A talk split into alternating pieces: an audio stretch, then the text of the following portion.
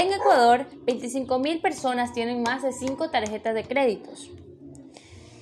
Contar con demasiadas tarjetas de créditos en un país donde los hogares no están acostumbrados a tener un presupuesto familiar que puedan llevar al sobreendeudamiento, el tarjeta habitante promedio del Ecuador es hombre.